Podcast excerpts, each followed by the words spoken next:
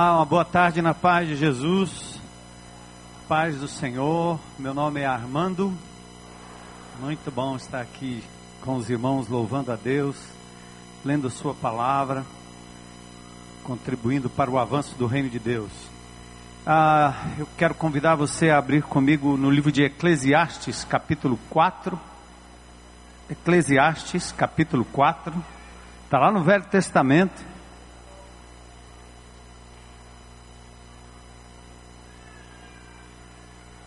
Pega o livro dos Salmos, se você achou os Salmos, Provérbios e depois Eclesiastes capítulo 4. Vamos ler o capítulo 4, alguns versículos aqui, começando do verso 1, e eu quero frisar os versículos 9 e 10, tema do nosso texto hoje à noite. De novo olhei e vi toda a opressão que ocorre debaixo do sol vi as lágrimas dos oprimidos, mas não há quem os console. O poder está do lado dos seus opressores e não há quem os console. Por isso considerei os mortos mais felizes do que os vivos, pois estes ainda têm que viver.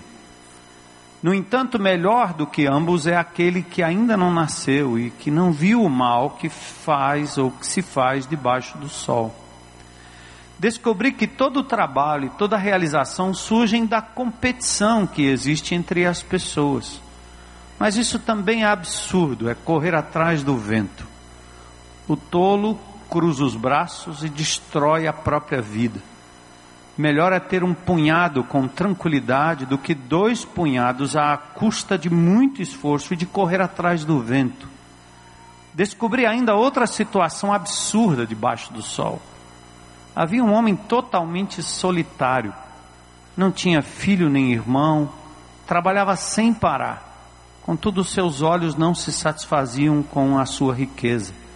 Ele sequer perguntava: para quem estou trabalhando tanto e por que razão deixo de me divertir?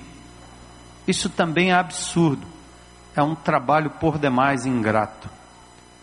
Atenção aí nesses dois próximos versículos. É melhor ter companhia do que estar sozinho, porque maior é a recompensa do trabalho de duas pessoas. Se um cair, o amigo pode ajudá-lo a levantar-se.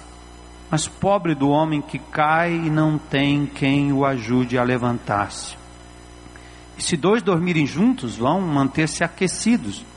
Como, porém, manter-se aquecido sozinho? Um homem sozinho pode ser vencido mas dois conseguem defender-se. Um cordão de três dobras não se rompe com facilidade. Senhor, adorado e louvado seja o teu nome. Essa tarde e noite nós nos apresentamos aqui como Igreja de Jesus, reunidos, Senhor, em teu nome, reconhecendo a presença poderosa do teu Espírito, reverenciamos o nome de Jesus, nome sobre todo nome cantamos louvores ao seu nome, aplaudimos o Senhor, apenas o Senhor, nos submetemos a Ele, Senhor, dedicando aquilo que temos recebido do Senhor, nossas ofertas, com amor, com carinho, com dedicação, compreendendo e entendendo, Senhor, que o avanço do Teu reino depende também desta participação do Teu povo. Lemos a Tua palavra, Senhor, reconhecemos os amigos aqui fizemos tudo para a honra e glória do Teu nome. E nesse momento nós pedimos que a nossa mente, o nosso coração, nossa vontade, nossas emoções estejam focadas, Senhor, nas lições que a Tua palavra tem para cada um de nós. Eu sou homem falho, pecador, não tenho, Senhor, infalibilidade, minhas palavras são palavras humanas e só o teu espírito pode me ajudar a aplicar a palavra de Deus de forma a fazer sentido na vida das pessoas que nos ouvem hoje à noite. Que em algum momento, em alguma palavra, em alguma citação da Escritura, o teu poder e o teu espírito possam agir, não só para que as pessoas apreciem uma boa palavra, uma linda palavra, mas uma palavra capaz de mudar a vida, o coração, as ações, a motivação do teu povo e daqueles que nos ouvem, Senhor. Que a tua glória possa resplandecer nesse lugar. Usa-me, Senhor, segundo a tua vontade, eu me submeto ao teu Espírito Santo e o faço em nome de Jesus. Amém. Podem sentar.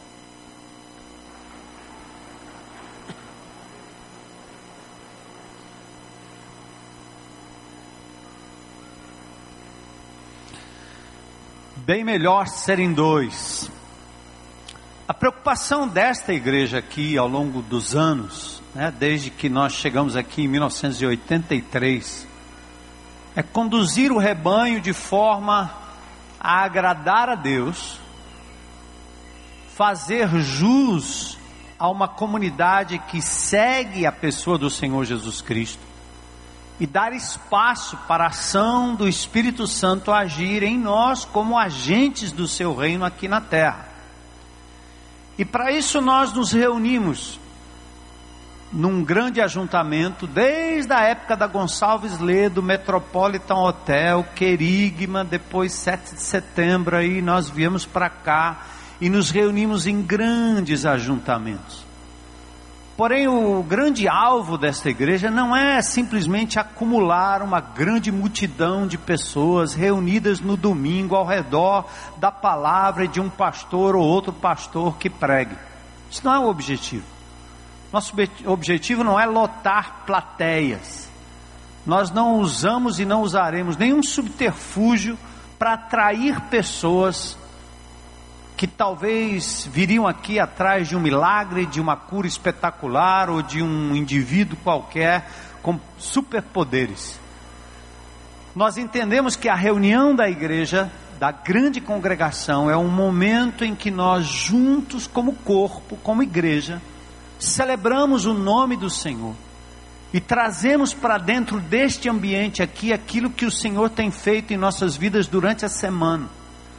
E ao abrirmos a palavra de Deus, somos motivados, somos desafiados a sairmos daqui hoje e durante toda a semana vivermos o reino de Deus. Por isso, esta igreja se manifesta também em grupos pequenos. Pouco antes de começar o culto, um irmão, obviamente que não é dessa comunidade, nos procurou: Ah, gostaria de cear aqui nesta igreja. Então eu tive a oportunidade de dizer para ele que os nossos grupos pequenos, de casa em casa, celebram a ceia do Senhor. E que essa comunidade não vive de grandes ajuntamentos, mas vive também de pequenos ajuntamentos, onde ali você pode conhecer e ser conhecido, amar e ser amado, ministrar e ser ministrado, ajudar e ser ajudado ali onde um grupo menor lhe conhece, assim como Jesus conhecia os seus discípulos, os seus apóstolos mais chegados. Isso não é uma invenção desta igreja, é a forma que Jesus desenhou o funcionamento da igreja de Cristo. Ele mesmo fez isso. A despeito de estar cercado pelas multidões, ele sempre se preocupou em ter um núcleo básico de discípulos com os quais ele podia ter comunhão, partilhar a vida, suas lutas, até suas angústias. E assim, esta igreja é composta de pequenos ajuntamentos. Nós acreditamos que não vai demorar muito.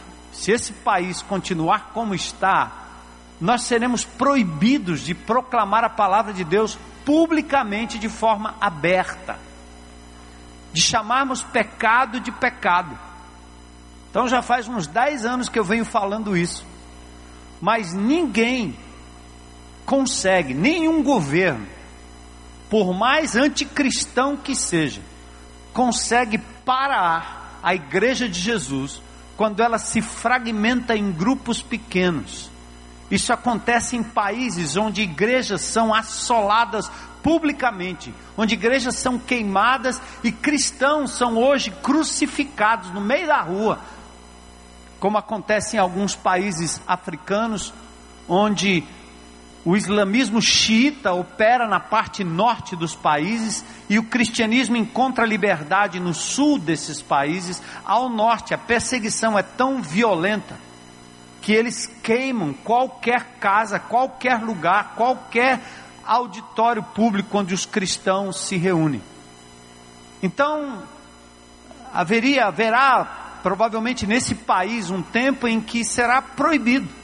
O pastor não vai poder chamar pecado de pecado, não vai poder ensinar disciplina familiar, não pode ensinar a, a, a, o, o plano de homem e mulher compondo família, porque vai ser preso. Mas não tem como conter, como a China não conteve, como a União Soviética não conteve, e como países onde o cristianismo é absolutamente ou absurdamente proibido, não consegue reter o avanço da igreja quando ela se reúne de casa em casa. Então, esse é o nosso ponto fundamental.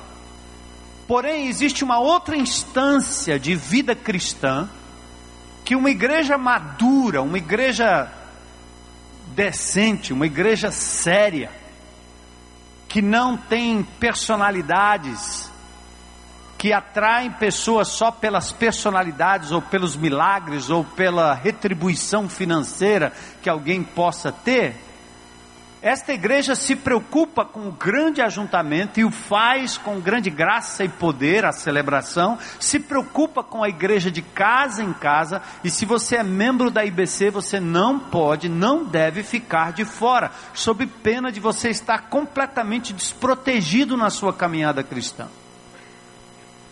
Mas existe uma outra instância de preocupação de nós líderes, pastores, diaconia, que é a preocupação com a responsabilidade pessoal de cada um.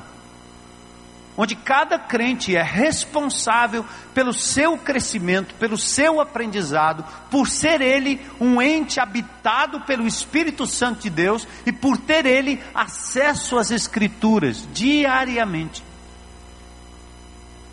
Como um pastor. Eu tenho mais de 40 anos de convertido.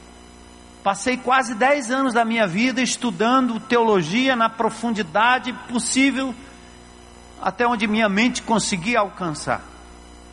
Mas até hoje, eu preciso, como precisei hoje, precisei ontem, precisei durante toda essa semana, parar diante das Escrituras e deixar Deus falar comigo, porque senão a fonte seca, eu não tenho nada para dar eu não terei vida e não terei vida no espírito se a palavra de Deus não for o meu alimento, mais do que o grupo pequeno, mais do que a grande congregação. Então, isto é símbolo de maturidade. Cada um de vocês tem o Espírito Santo morando aí, o maior intérprete das Escrituras. Aliás, o Espírito não é intérprete, ele é autor das Escrituras. Então você deve buscar na palavra de Deus a iluminação do seu conhecimento, como diz Efésios 1, ali pelo verso 19. Mas hoje eu quero falar de uma outra coisa que talvez esteja entre o grupo pequeno e a sua responsabilidade individual como crente em Cristo Jesus. Domingo passado comemorou-se, dia 20 de julho, o dia do amigo data que coincide inclusive com a chegada do homem à lua. Essa data só é comemorada pelos argentinos, pelos uruguaios e pelos brasileiros. Aliás, a, a Organização das Nações Unidas recomendou, acho que foi em 2011, que o dia 30 de julho fosse o chamado Dia do Amigo. Legal, né? Ter amigos. Amigos. Mas, por incrível que pareça, a despeito dessa comemoração e desse estímulo acerca da amizade, cresce cada dia mais o número de pessoas que andam solitárias. Segundo o psicólogo John Cassiopo, diretor do Centro de Neurociência Cognitiva e Social da Universidade de Chicago, ou seja, um cientista, ele diz o seguinte: a solidão evoluiu como qualquer espécie de dor. A solidão deixou de ser só um sentimento, um momento, para ser uma doença. Uma coisa que evolui como uma dor profunda. Para o melhor entendimento, eu quero já distinguir a diferença entre estar a sós, que de vez em quando é importante, papai precisa estar a sós, mamãe precisa estar a sós, vovô precisa estar a sós. Eu estou cercado de neto agora, então eu brinco com as minhas netas, brinco com meu neto, mas chega uma hora que, opa, peraí, eu preciso pausa, pausa, senão eles invadem meu escritório hoje à tarde. Eu queria ter o meu tempo que eu tenho toda, todo domingo à tarde, só eu e o Senhor e a palavra e esse texto. Mas quando eu Cheguei de uma atividade que eu entrei no meu escritório, tava só, pense, tinha boneca para todo canto, tinha maquiagem para todo lado, meu computador estava cheio de. não tinha nada a ver. Então eu disse: amor, me ajuda, eu preciso de pausa, eu preciso estar a sós por um tempo. Aliás, essa é uma prática que nós precisamos ter. A prática da meditação, de estar a sós com Deus, é muito importante. Mas isso é absolutamente diferente da solidão, definida como a dor de se sentir sozinho, sem ninguém, a sensação de abandono, mesmo vivendo no meio de pessoas, mesmo estando no meio da multidão, mesmo tendo amigos virtuais, você se sente só, solidão. Aliás, por falar em amigos virtuais, que loucura, né? Você tanto inclui quanto exclui, tanto é incluído como é excluído. E esses amigos virtuais não resolvem o problema desse sentimento de solidão. Aliás, hoje, apesar da maioria de nós estarmos conectados, ou da maioria estar conectada, aliás, linkada, interligada nas redes sociais, pelo Facebook, Instagram, Google, WhatsApp, nunca se viu tanta gente solitária, absolutamente distante do contato de amigo de verdade, do contato real. Nunca se viu tantos transtornos psíquicos como ansiedade, depressão, comportamentos compulsivos originados por uma carência afetiva aguda e por essa sensação de solidão. Segundo alguns psicólogos, os que preferem o isolamento, não é tempo a sós, pausa mas os que preferem uma vida isolada, mesmo no meio da multidão e às vezes dentro da própria família, quando o marido não sabe nada sobre a mulher, a mulher não sabe nada sobre o seu marido, e os dois vivem solitariamente dentro da mesma casa, cercado de tarefas, mas solitários, porque não tem amizade entre eles. Segundo alguns psicólogos, pessoas que preferem a solidão e o isolamento estão mais predispostos a sofrer de doenças físicas, psíquicas, pois o seu sistema imunológico acaba mostrando-se menos estável, menos forte e mais propício a contrair doenças crônicas. Isso não é invenção de pastor, é estatístico. O perigo é que a solidão procura solidão. A solidão procura a solidão. E quando falamos do povo de Deus, o fenômeno que é juntar pessoas completamente diferentes, completamente, aliás, sem nenhum vínculo familiar, e nós nos ajuntamos aqui no meio da multidão, estamos aqui em multidão. Quando falamos do povo de Deus, da comunidade do Senhor, da igreja de Cristo, quando falamos do grupo pequeno, dos crentes, dos líderes individualmente, chegamos às vezes aos alarmantes números de casos de doenças emocionais, escândalos, tropeços, derrotas, pecados que surgem de repente como uma metástase de um câncer que já tomou todos os órgãos e não foi percebido e nem prevenido na ou no estágio inicial. Puxa, eu faço parte da igreja. Puxa, eu faço parte de um PG. Mas você vive uma vida tão isolada, tão em si mesmada, tão para dentro do seu próprio mundo de solidão, que não demora muito, nós vamos descobrindo as loucuras, as doenças profundas, aqueles pecados que você olha assim e se fala, não acredito que essa pessoa foi capaz de fazer isso. Mas quando se descobre já é já é terminal. O dano já foi horrível, como um câncer que apareceu como um pequeno nódulo e depois obrigou a mulher a, a uma retirada total dos seios, a quimioterapia e aquele sofrimento terrível. Todos que são acometidos de um câncer, seja da mama, seja da próstata, tem grande chance se aquilo for detectado no início. Por isso, nenhum de nós podemos caminhar sozinhos. Você tem uma doença grave, você precisa se consultar, você precisa se expor a um scanner qualquer, a um raio-x, a um, um ultrassom, a uma tomografia, para que aquilo que parece ser ainda inofensivo possa ser extirpado o quanto antes. Por isso, nenhum de nós pode caminhar sozinho na vida cristã. Viver isolado do corpo, com essa falsa ideia de que nós podemos nos automedicar, que eu resolvo com Deus, espiritualmente falando,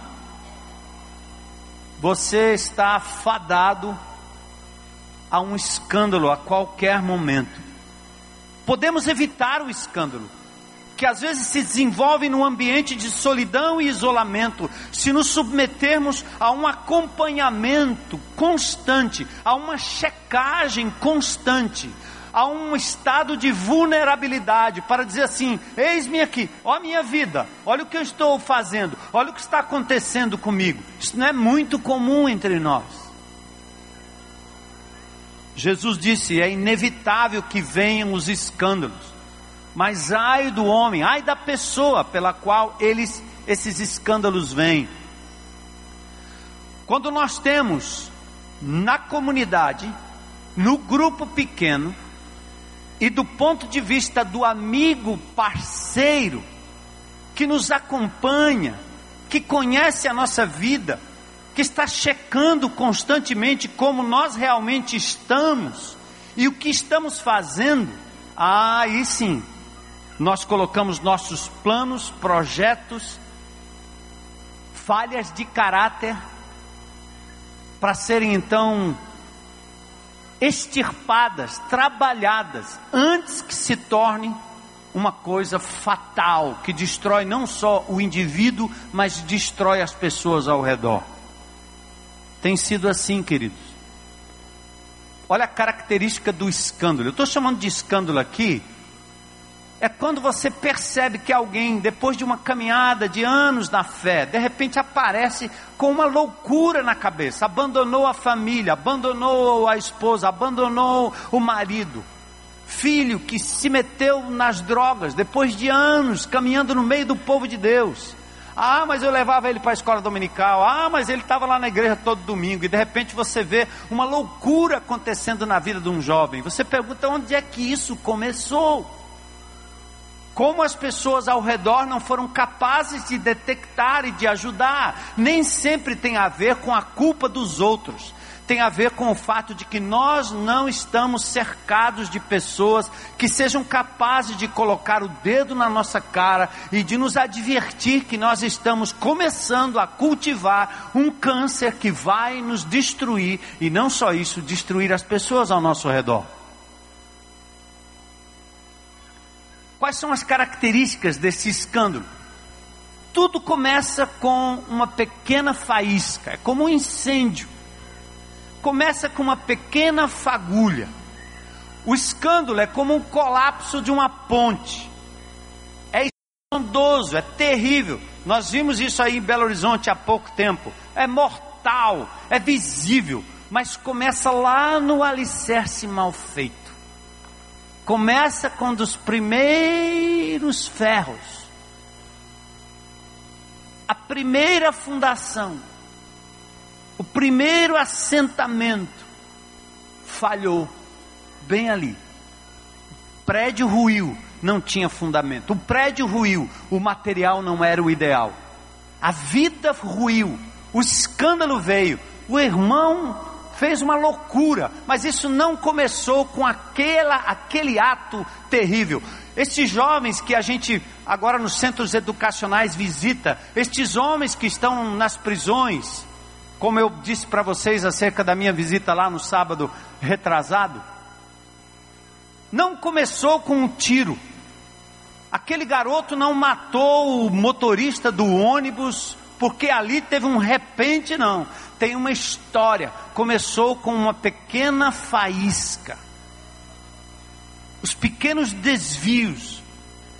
O escândalo é como um colapso da ponte, como disse, visível. Começa no escondido da alma, começa na mente, no coração, nos pequenos desvios nos pequenos momentos em que você entrou no site, aquela figura passou, num desejo que você teve, você acabou alimentando. Começa no escondido da alma, no coração, nos pequenos desvios que não são expostos, não são confessados, tratados por medo da reprimenda, da reprovação, ou por vergonha porque você já cometeu a besteira e está tão envergonhado que você não tem coragem de se expor a ninguém, de dizer que fez, de confessar abertamente, e você esconde um pecado com outro pecado, e aí a vergonha de ser exposto na sua reputação o empurra para a solitária vida de transgressão. Eu estou falando de coisas que acontecem com a gente, né, não? Tem a ver com a gente, tem a ver comigo. Eu tenho as mesmas, os, os mesmos embriões cancerígenos acontecendo na minha vida. Passa pela minha mente, pela minha cabeça, do jeito que passa pela sua. Sobrevoa meus pensamentos, minhas emoções, minhas atitudes todo o tempo. A questão é como eu vou lidar com isso. Davi, por exemplo, ele provocou um desastre no seu reino. Porque no momento que ele deveria estar na batalha, ele ficou em casa, e da sua casa ele olhou para uma mulher lá no terraço, cobiçou-a, desejou-a, e foi adiante até que ele transou com aquela mulher. E quando percebeu a loucura que fez, sabendo que aquela mulher era esposa de um soldado leal que estava na batalha, ele mandou o soldado voltar para tentar dizer que aquela transação que daria num filho seria fruto do soldado e não dele. O soldado se negou a voltar, porque ele disse: Como é que eu posso voltar para casa quando a tropa está aqui na batalha sofrendo? O soldado teve mais dignidade e lealdade do que o rei que deu bobeira naquela hora. E para encobrir um pecado leva ao outro pecado, ao invés de confessar, abrir, ele fez o que? Matou o indivíduo. Davi, um homem segundo o coração de Deus. Como é que você vai escapar disso? Como é que eu escapo disso? Ele só foi freado quando Deus, na verdade, levantou um profeta para falar ao coração dele. E depois, arrependido, Deus o restaura, embora a morte daquela criança em primeira instância trouxe muita tristeza para Davi. Segundo Samuel 11 e 12.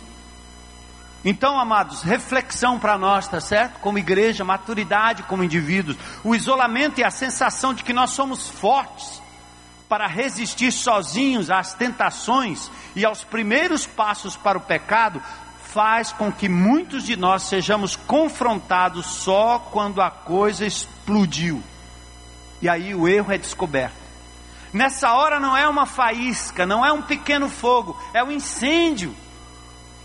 E já não tem mais como derramar uma aguinha em cima, ou jogar algumas gotas, ou borrifar água, meu amigo. Você tem que tratar o pecado como você trata um afogado. Aqui nessa igreja nós praticamos a disciplina bíblica. Se você sabe que um irmão está em pecado, vai lá e fala com ele. Não funcionou? Mateus 18, leva outro. Se ele não se arrepender, traz a igreja. Se ele não se arrepender, a Bíblia diz: exclui ele, devolve ele lá para o mundo. Deixa Deus trabalhar na vida dele para a restauração dele, porque não tem como trazer de volta. De vez em quando nós temos um caso aqui, a pessoa abandona a família, abandona todo mundo, arruma um outro marido, arruma outra mulher e está querendo que a gente tenha misericórdia. Não tem como. Você está se afogando e nós precisamos resgatar você, mas o resgate não é colocar a mão nas tuas costas e dizer: vem, porque a pessoa te joga para dentro, na mesma proporção, afoga você. Às vezes é recomendável que você dê um tapa bem grande para o indivíduo desmaiar e você consegue tirar ele completamente inerte, porque senão ele vai morrer dizendo que consegue. Como alguns crentes no pecado, na lama, sendo mau testemunho, tropeço para o corpo de Cristo, ainda quer achar uma forma bíblica de justificar. Mas lá no Velho Testamento não tinha a poligamia.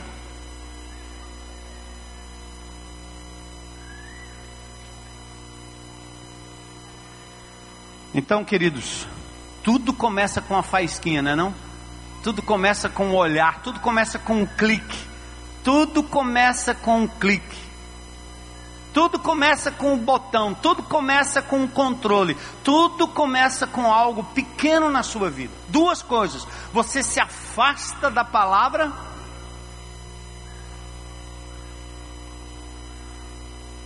e você passa a praticar o que não é correto diante de Deus. Mas tudo começa com algo pequeno. E você acha que tem condições de resolver por si só. Então, o escândalo, ele é fogo que começa como uma faísca e é precedido pela presunção de que você resolve sozinho. Deixa que eu resolvo. Os escândalos têm contornos éticos e morais que brotam de falhas de caráter que nem sempre são notadas no meio da multidão. Ninguém sabe, por vezes nem na família. O fato de você estar cercado de pessoas, ser amigos e contar piada e trocar receita, falar de novela ou futebol, isso não revela as lutas profundas do seu coração, não é verdade? Eu posso te cumprimentar aqui e dizer como é que você vai. Você vai dizer assim: Eu estou bem. Tudo bem, pastor, estou bem. Você pode dizer mais ou menos, mas eu não vou saber. As pessoas ao seu redor podem até ir um pouco mais adiante, detectar alguma coisa na sua vida, mas mesmo assim, ninguém é capaz de penetrar no seu íntimo e saber da sua luta. Até que você abra, até que você revele, até que você pare de tentar administrar a crise que corrói você lá por dentro. O câncer é inadministrável. Só Jesus e você precisa se expor para que haja cura. Quando não temos o hábito de procurar alguém para nos acompanhar, para prestarmos contas na nossa caminhada, ficamos à mercê de nós mesmos. Nós não temos a quem prestar contas, não temos alguém com permissão e proximidade para fazer as perguntas difíceis e cruciais que poderiam impedir as loucuras que nós cometemos. É como lá no livro de Juízes, versículo, ah, capítulo 21, verso 25. Cada um fazia o que era certo aos seus próprios o quê? Olha, ou seja, eu acho que é certo. É por amor tem problema, todo mundo faz, isso é normal. É certo que o que se faz em oculto será revelado, presta atenção. Mas sairá como um vulcão da sua vida e dentro de você. Um dia você vai ser pego, amigo, amiga. Não adianta. Porque a Bíblia que diz em Lucas 8,17: nada oculto que não haja de se manifestar, nem escondido que não venha a ser conhecido e revelado. Nada. E os olhos do Senhor estão em todo lugar. Ele sabe, ele conhece. E ele vai revelar. O vosso pecado o achará. Então, por que sofrer? Por que fazer pessoas sofrerem? Por que continuar tentando caminhar sozinho, mesmo cercado de gente, mas vivendo um isolamento e uma solidão profunda? Quando você menospreza o direcionamento divino na partilha responsável dos nossos planos e problemas, ou dos seus planos e problemas, você acaba fazendo o que é errado em nome de Deus, usando argumentos que eu vou dizer para vocês, quando eu ouço isso de alguns crentes em Cristo Jesus, me dá arrepio. Nós usamos muito essa palavra assim, eu estou em paz. É? Eu roubei a mulher do outro, mas estou em paz. É, experimentei um, é, eu estou no crack, mas estou em paz, estou em paz, estou legal, estou, pense, estou uma paz, tranquilidade, paz. Roubei, furtei, mas estou, estou em paz. Como assim? Quem é você para determinar que essa paz que você sente não seja uma conivência com o pecado, não seja o fato de que você perdeu a noção e o critério para saber o que é certo e errado, e está tentando se justificar. Isso é que a sociedade faz hoje, amigos. Isso é que o mundão faz aí fora, meu. Ele arruma os argumentos bem fácil, é por amor. Cada um busca ser feliz. Todo mundo tem direito de ser feliz. O negócio é ser feliz, não importa como. Vamos destruindo vida, traindo pessoas, matando, morrendo, mas o importante é ser feliz, tá certo? Já dizia o sambista. E aí vem os crentes com esse argumento: estou em paz. Depois o cara diz assim: Deus me falou. Como? Como é que Deus vai dizer uma coisa que ele aqui na palavra condena? que você abandone a mulher da sua mocidade, sua família, como? Que você minta, rouba, que seja imoral, como? Que você alimente as loucuras que o ser humano tem, a Bíblia diz que isso é possível. Mas você não pode alimentar isso em nome de Deus, ou fazer isso e ao mesmo tempo fazer as coisas de Deus como uma forma de tornar Deus o nosso sócio. Eu sou da igreja, eu pertenço à igreja. Eu frequento a igreja, então estou isento. Eu te vi no motel, mas também estava na tenda lá no domingo. Ah. Aham. Uhum. Alertas para você, tá vendo? Quando você pensar no seu sentimento, você sentiu, é? Sentiu, sentiu, sentiu, sentiu, quer dizer, o teu coração disse que era aquilo. Então presta atenção. Tem alguns textos para você. Provérbios 28, 26. Presta atenção aí. Vamos comigo. Opa! Provérbios 28 e 26. Vamos lá. Dá um pulo aí. É porque eu inverti hoje à tarde. Quem confia em si mesmo é o quê? Maldito o homem que confia no homem e faz dele o seu braço, inclusive a si mesmo. Provérbios 28, 26. Provérbios 3, 7. Provérbios 3, 7. Não sejas o que? Sábio aos seus próprios olhos. Presta atenção. O pecado entrou na nossa vida e deformou o nosso senso, o nosso discernimento. Então você precisa de referencial. O referencial está aqui, ó. E o referencial pode ser também pessoas que estão ao seu redor, capazes de, na palavra de Deus, te alertar do que está acontecendo. Olha aí, Jeremias 17, 9.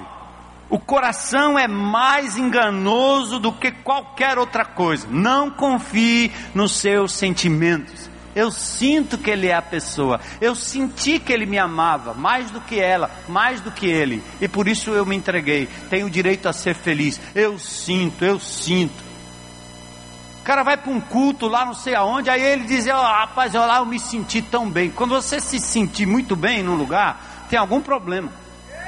Porque você tem que se sentir incomodado pela palavra de Deus. Você tem que se sentir checado pela palavra de Deus. De vez em quando o Senhor nos conforta, nos dá uma alegria, bate nas costas, diz: Você é meu filho amado em quem eu tenho prazer, você é minha filha amada em quem eu tenho prazer.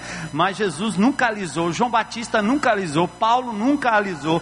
Ele denunciou os nossos erros e pecados para que a gente pudesse se arrepender, ter comunhão com Deus e sermos instrumentos limpos e úteis nas mãos dele. Eu não vou procurar um culto onde eu me sinto bem, eu vou procurar um culto onde a palavra de Deus é pregada, onde eu sou confrontado com a verdade bíblica, espada de dois gumes. Glória a Deus.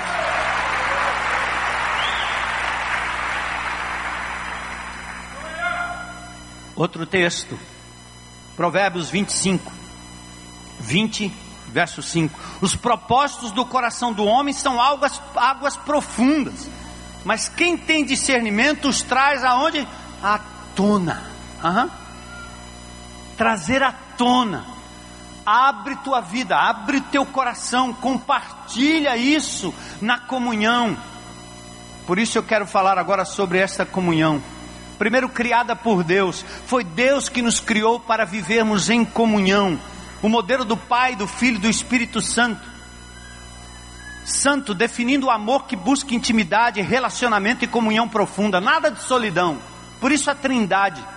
Deus mesmo criou o conceito de comunhão e nos fez para vivermos a antítese da solidão. Nossa comunhão é primeiramente com Deus, responsabilidade pessoal. Diz o texto em 1 Coríntios 1,9: Fiel é Deus, o qual nos chamou à comunhão, a vivermos em comunidade. Mas não é só esse grande ajuntamento, nem só o PG, é comunhão com Ele e comunhão com irmãos que de verdade possam ver a nossa vida, nos tornarmos vulneráveis a eles. A comunhão é vivenciada pelos que são de Deus.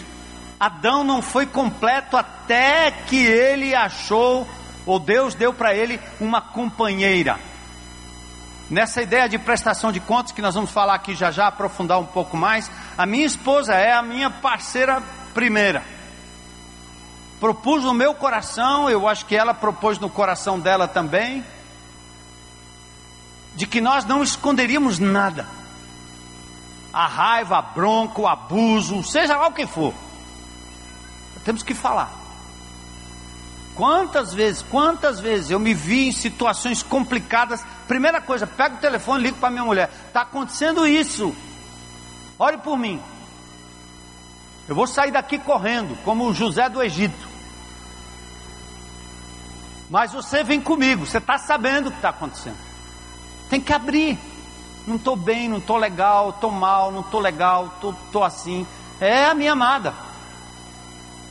Mas nem todo casal tem essa proximidade, nem todos aqui são casados, mas todos precisam de alguém a quem você vai se tornar vulnerável e deixar que essa pessoa entre na sua sala íntima para conhecer seus pensamentos, até os bons ou os ruins, não interessa. Os próprios antropólogos reconhecem que no início de tudo, os homens viviam em grupos, em bandos, em clãs, e, e, suas lutas e carências eram compartilhadas com os parceiros de sobrevivência.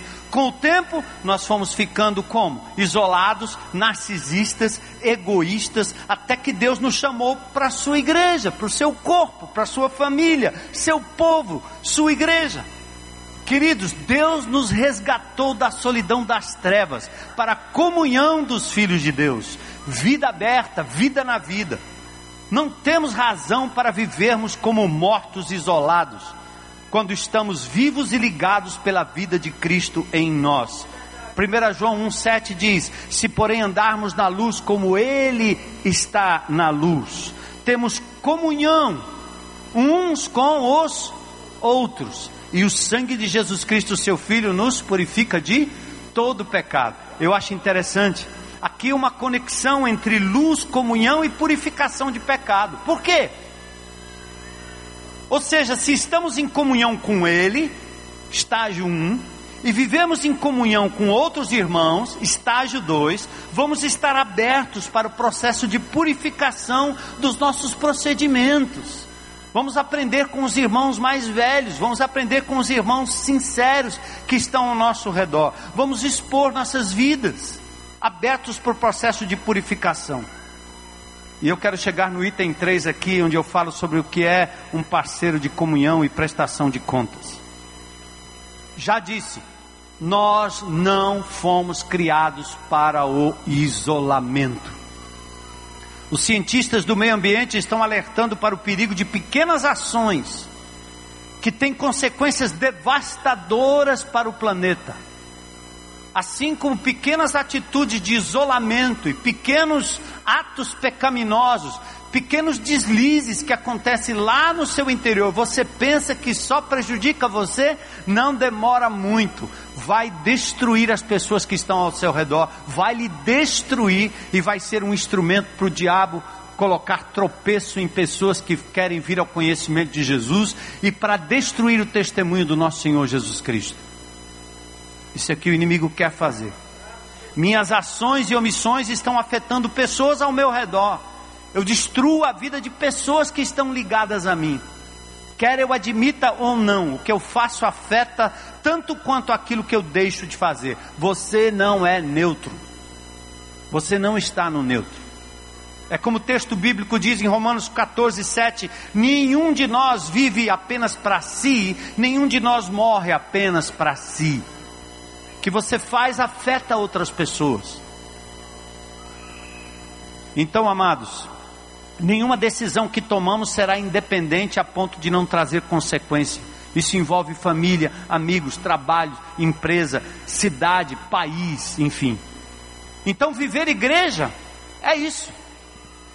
É vivermos nesta grande comunhão do ajuntamento maior, mas é viver também igreja no pequeno ajuntamento, na vida de comunhão que nos proporciona aprendizado mútuo porque nós temos necessidade de pertencer uns aos outros e de abrir a nossa vida para que as pessoas conheçam mais de perto. Olha a lista de Paulo em Romanos capítulo 16, só para você ter uma ideia. Olha quanta gente Paulo cita, 36 pessoas, em 27 versículos, ele cita 36 pessoas. Tal era a vulnerabilidade da vida do apóstolo Paulo. Pessoas que o acolheram em casa, pessoas que lutaram com ele. Agora você tem que prestar atenção numa coisa nisso que eu estou dizendo. Nós temos a mania de tornar as pessoas às quais nós nos aproximamos como responsáveis pelos nossos atos. A nossa tendência é sempre culpar. É culpa do pastor é, é, é, é culpa do líder, é, é culpa do, do irmão. A culpa é dele, a culpa é dela, nunca é nossa culpa.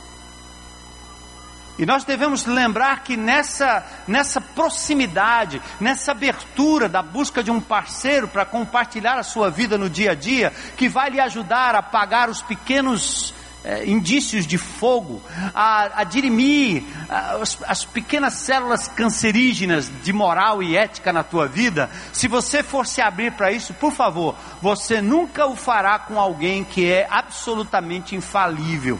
As pessoas vão errar. E por isso você precisa ter uma expectativa lá embaixo você precisa de um ouvido, você precisa de pessoa para lhe ajudar. Procure um parceiro, mas essa pessoa, essa pessoa não será infalível. Eu quero só lembrar do apóstolo Paulo. Eu ia trabalhar no texto de Paulo, na sua relação com os parceiros mais chegados. Mas olha que interessante, em 2 Timóteo capítulo 4, versos 16 e 17, Paulo está agora no final de carreira provavelmente recluso em um lugar sem poder sair. Depois de toda aquela caminhada com os seus parceiros de oração, parceiros de prestação de contas, olha o que ele diz. Na minha primeira defesa, quando eu fui julgado, ninguém apareceu para me apoiar. Ninguém apareceu para me apoiar. Ele cita até nesse mesmo capítulo que alguns que andavam com ele abandonaram a fé. Você já viu caso assim? Aqui tem, com certeza. Você foi conduzido a Cristo por uma pessoa piedosa, amante de Jesus. Ela te levou a Cristo, te trouxe para a congregação. Você aceitou Jesus. E aí você está firme na fé e ela se desviou. Conhece alguém assim? É possível. Paulo diz: Demas me abandonou. Ele amou o presente século, foi embora, andou comigo um tempão. Mas então, a casa vai cair. Eu ficarei de novo sozinho, solitário, vou curtir minha solidão. Negativo. Olha o que Paulo escreve: a fonte maior da nossa comunhão. Vamos lá. 2 Timóteo capítulo 4, versículos 16 e 17. Na minha primeira defesa, ninguém apareceu para me apoiar. Todos me abandonaram. Que isso não lhe seja cobrado, mas o Senhor permaneceu ao meu lado e me deu forças. Entenderam? O Senhor permaneceu ao meu lado e me deu o que? Forças. Quando todos lhe abandonarem, o Senhor não abandonará. Mas é ordem divina, é orientação divina, que você abra a sua vida para duas ou três pessoas mais maduras que possam lhe acompanhar diante das quais vocês vulneráveis, ou você possa ser vulnerável, abrir a sua vida. Comunhão que nós temos que ter com pessoas ao nosso redor tem que ser uma comunhão terapêutica. E aqui eu chamo a atenção para os crentes que se reúnem com os crentes para ir para barzinho, para ir para pizzaria, para fazer brincadeira, para ir surfar, para ir para praia, para ir brincar, para subir a montanha, descer a montanha, para fazer churrasco em casa, e o cara enterrado no pecado e ele não nota coisa nenhuma. E talvez seja capaz de brincar, eu já sei, a carne é fraca no churrasco.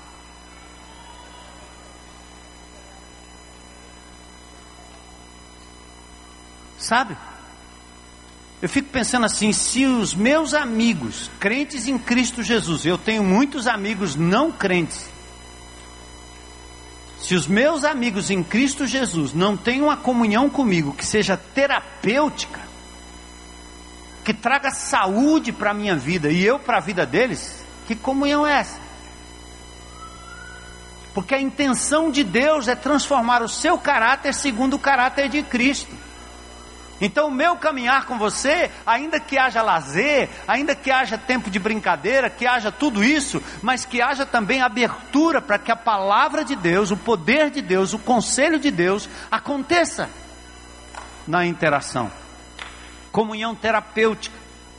Outra pérola da comunhão é a relação mais chegada com alguns. Jesus tinha com Pedro, João e Tiago e a Bíblia ainda diz que João era mais chegado a Jesus do que os outros.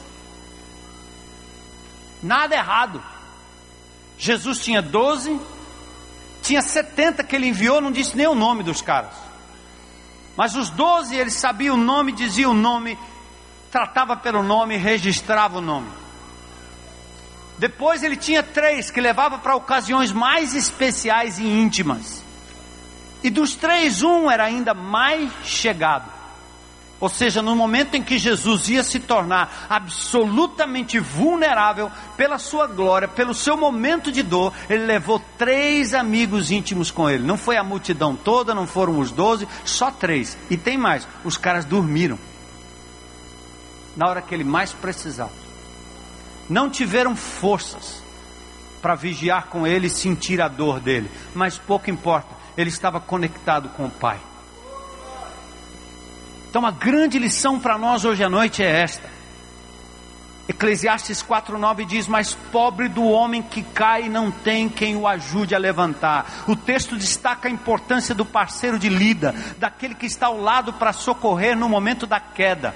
Primeiro, o texto admite que alguém cai, certo? Eu caio. Eu preciso de amigos mais chegados que dizem: Ei, Armando, para, isso aí não, faça não. E se você for esperto e tiver unidade, comunhão com essas pessoas, você se adianta pedindo conselho. Eu já me expus a um, a um médico que disse: Você está com depressão, cara. Eu?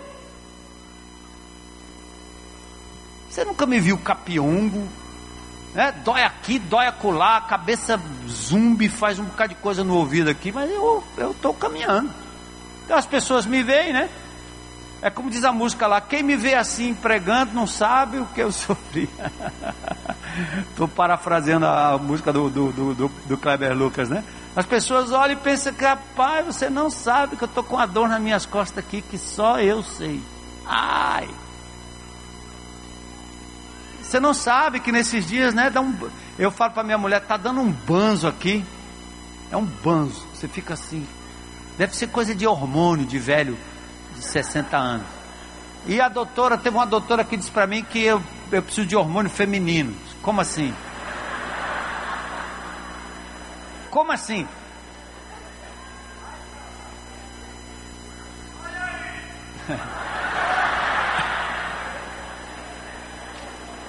Eu não sei se preciso desse hormônio, mas se ser feminino é ser mais gentil, mais delicado, mais sensível, eu tenho, acho que eu estou mais ou menos assim, né? Me tornando cada vez mais sensível. Mas tem uns, uns bichos hormonais aí dentro. Então eu tenho que dizer, doutor Hélio, me ajuda aí, que o negócio não está legal. O que é está acontecendo comigo aí? Fala aí. Né? Para você fazer a bateria de exame, corre, faz tudo aí.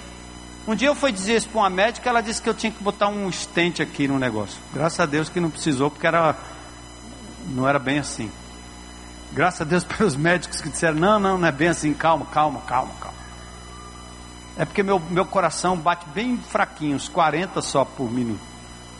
É quase parando, é quase parando.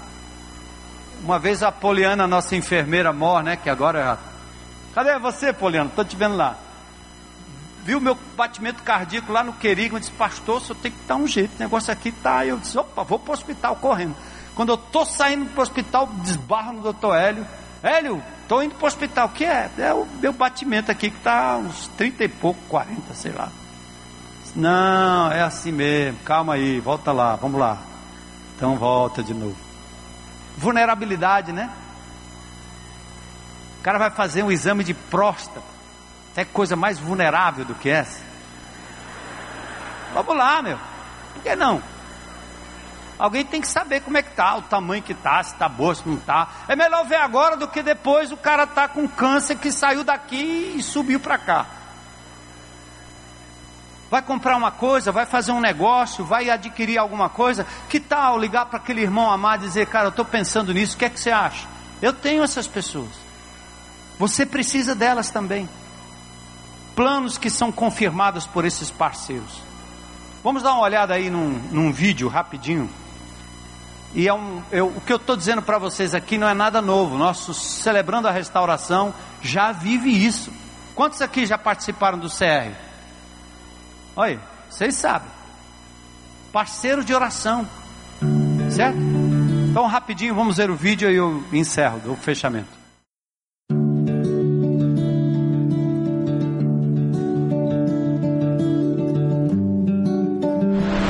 Igreja, eu sou Vladimir, sou um discípulo de Jesus em processo de restauração.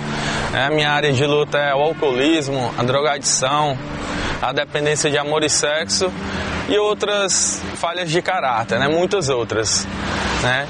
Quando cheguei na igreja, eu achei que podia caminhar sozinho, que poderia ficar limpo sozinho.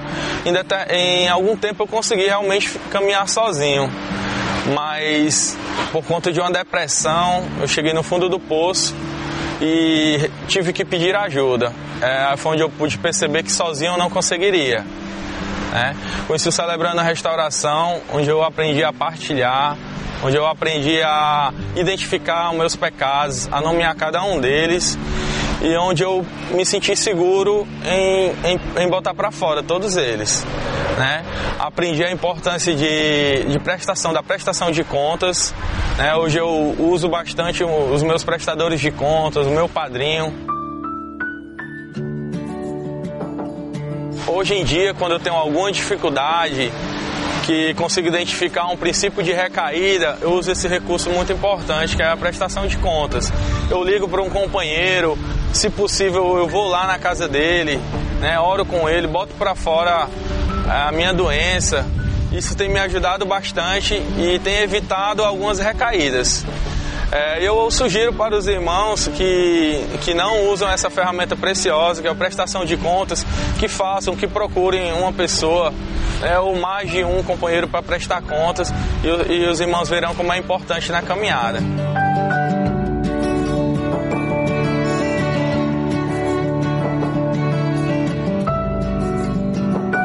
Meu nome é Luísa Mara, eu sou uma discípula de Jesus que luta na área de ansiedade, depressão, necessidade de autoafirmação, autoritarismo, intolerância, drogadição, depressão, dentre outras áreas. Gente, eu estou na IBC já há algum tempo, mas infelizmente eu estava à margem com vergonha da pessoa que eu era, com a vergonha do meu passado, com vergonha da minha história. E eu vinha para a igreja, recebia as ministrações e voltava para casa muito triste e com cada vez mais me enfiando num poço sem volta. Até que um ano e meio atrás, em, no auge, no ápice da minha depressão mesmo, e da minha necessidade de, de saber quem eu era, eu não queria, eu não estava contente com quem eu era. Eu resolvi tirar minha própria vida.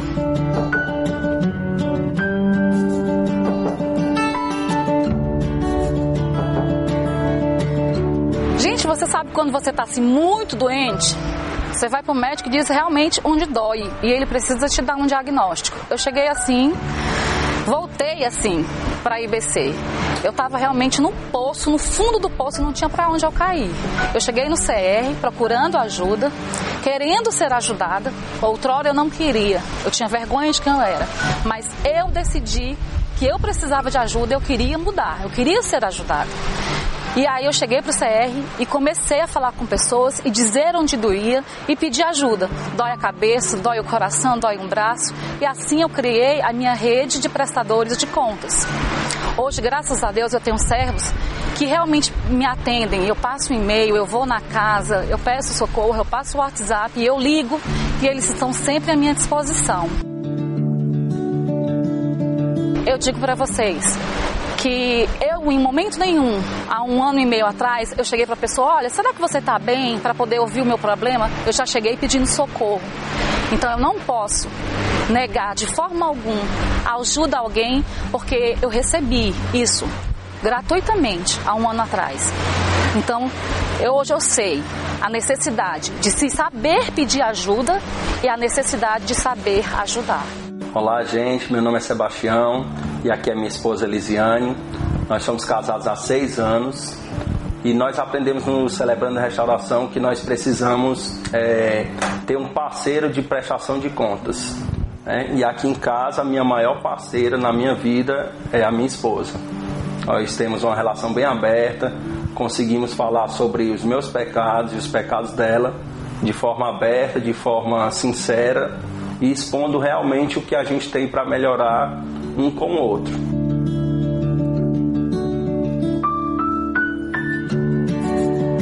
Realmente nós somos muito abertos, né?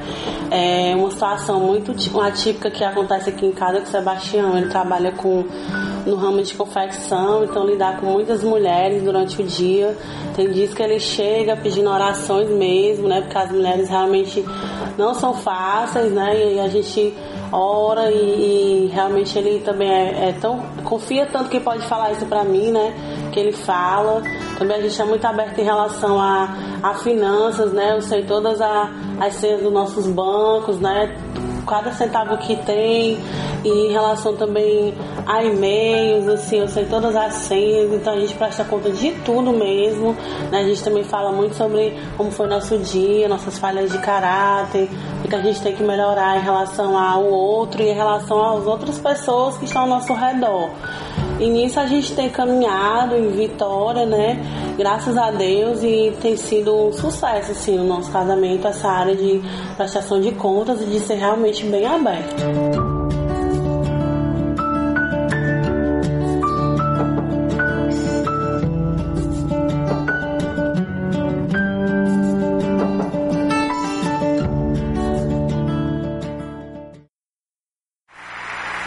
Antes de você cutucar o seu marido aí e pedir a senha, dê a sua, tá certo? Vulnerabilidade é a sua atitude em se tornar vulnerável e não exigir que o seu marido ou sua esposa seja oh, vulnerável. Eu tenho. Queria deixar com vocês aqui, aliás, está no esboço, três textos, três versos bíblicos para a gente olhar e gravar como base disso que nós estamos dizendo aqui hoje à noite. Tiago 5,16. O que é de verdade é a comunhão terapêutica, a amizade terapêutica, que sara. Confessem os seus pecados a quem? Ao bispo. Ao bispo? Não. Uns aos outros. Reciprocidade. E não diz qual é a categoria. A igreja inventou essa história de que você deve confessar pecado para uma autoridade eclesiástica. Isso não existe. E a autoridade eclesiástica vai dispensar uma prenda para você pagar ou um perdão. Não existe isso. Isso é manipulação religiosa. Você deve ter no seu parceiro, no seu amigo, na pessoa que você escolher, abertura para confessar os seus pecados. E o texto ainda diz: você confessa os seus pecados ora uns pelos outros e você vai ser curado. Confessem os seus pecados uns aos outros e orem uns aos outros. E o texto diz: para serem curados. Presta atenção nisso. Outro texto. Hebreus 10, 24. Consideremos uns aos outros para nos incentivarmos. Cura e incentivo ao amor e às boas obras. Vamos lutar juntos na realização dos planos e projetos de Deus. O outro texto é Provérbios 15, 22. Sabe por que os planos fracassam? Os planos fracassam por falta de conselho, mas são bem-sucedidos quando há muitos conselheiros. Então, essa é a recomendação para uma igreja saudável, sadia, uma igreja que vai fazer diferença nessa sociedade. Igreja que não apenas proclama salvação, proclama cura, santificação, mas se torna um ambiente saudável, onde as pessoas podem encontrar aqui na nossa comunhão esse ambiente de cura, esse ambiente de compartilhamento das suas lutas mais profundas. E quem sabe a pequena faísca pode ser abafada por uma palavra de estímulo, por uma palavra dita, por uma oração feita, por um direcionamento, por um exemplo de vida. Vamos desfazer o mito, né? Um parceiro de prestação de contas não é alguém que vai limitar a sua vida. Ele também não é um vigia sobre a sua vida. E nem deve ser um guru que você se torna um codependente ou um dependente dessa pessoa. Negativo. Deus quer que você tome a iniciativa, mas exponha. Então, procure um. A iniciativa é sua. Ore a Deus, fale com alguém que seja mais maduro na fé que você. É possível ter mais de um prestador de contas, eu tenho mais de um. Esse parceiro não precisa ser para sempre. Paulo e Barnabé não foram parceiros para sempre, nesse sentido mais íntimo. Deixa claro no seu grupo pequeno quem é o seu parceiro de prestação de contas? Faça isso, faça disso uma cultura no seu PG. Estimule outros a fazerem o mesmo. Vamos planejar, né? Planeje no início pelo menos um bate-papo pessoal, cara a cara, uma vez a cada 15 dias. Vai tomar um lanche, vai, convida para estar na sua casa, vai na casa da pessoa, vai tomar uma água de coco e começa ali. O que, que eu faço? Começa confessando, abrindo, falando. Depois, palavra de Deus no meio. E por fim, a comunhão. Não é bom que você ande só. Tempo a sós é diferente de solidão. Se você tem experimentado isso na sua vida, e se você percebe que aquele embriãozinho do erro já tomou muito do seu corpo, da sua mente, das suas ações e atitudes, se você tem adicções profundas que você precisa se livrar, a hora é essa. Coloque diante de Deus, coloque diante de irmãos que possam te ajudar nessa caminhada. Apenas ouvir o que você tem a dizer e você elencar os seus suas lutas e pecados. O celebrando a restauração não é para o desgraçado que está lá fora, adicto de drogas, não. É para todos nós. Todos nós.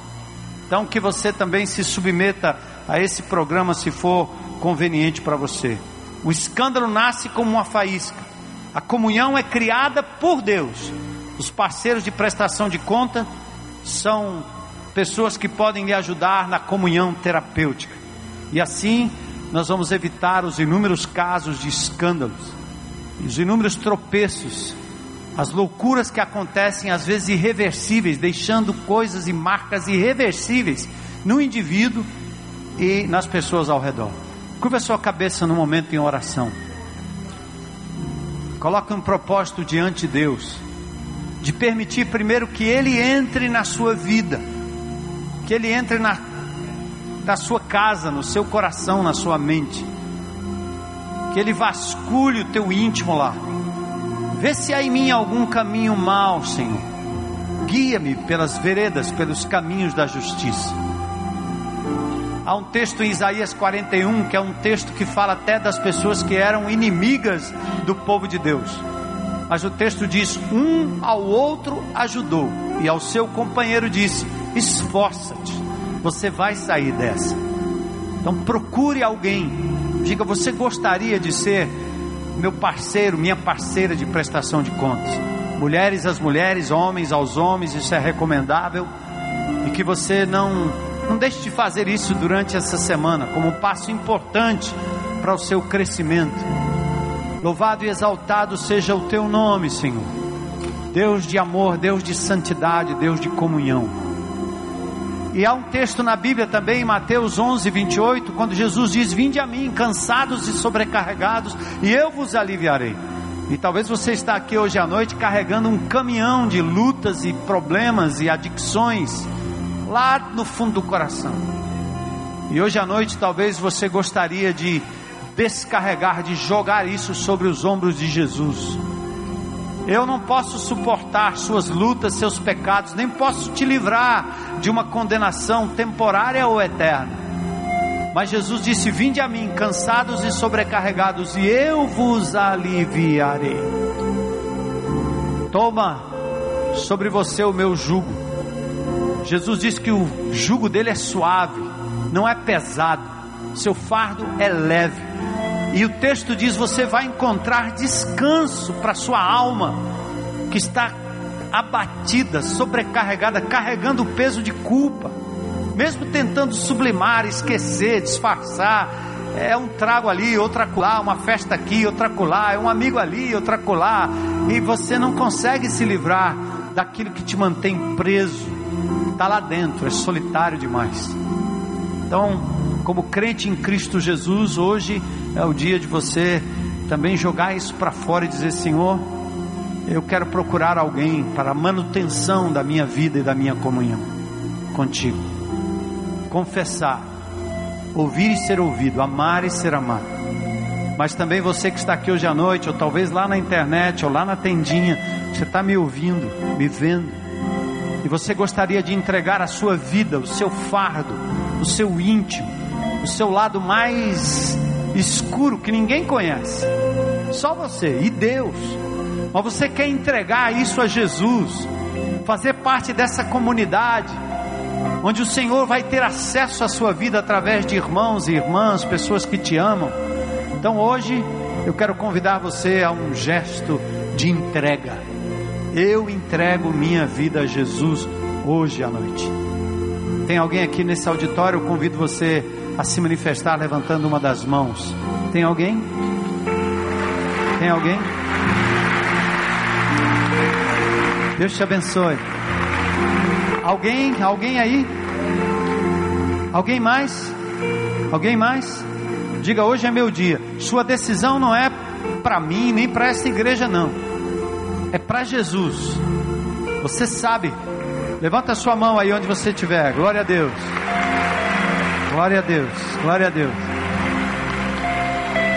Igreja, eu peço que vocês que estão ao lado dessas pessoas, ali como está acontecendo ali, acontecendo ali, abrace em nome de Jesus, ore com elas se for preciso, leve, convide-a para o seu PG, ou se não dá para ir no seu, você anota o número e encaixa essa pessoa para frequentar um grupo pequeno. É um trabalho que vocês devem fazer aqui. Eu aqui quase não enxergo direito quem é que está se manifestando, mas você está vendo. Então leve essa pessoa até ali a palhoça e conduza ela um momento. Ali atrás também nós temos um momento de oração. Vamos ficar em pé e adorar o Senhor.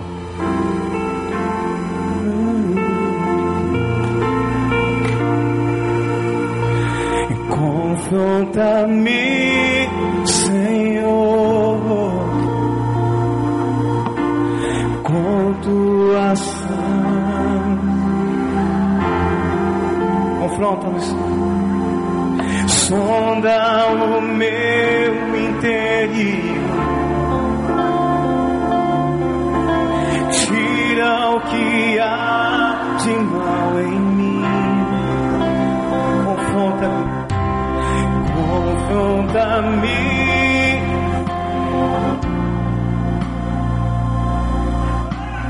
Com tua santidade,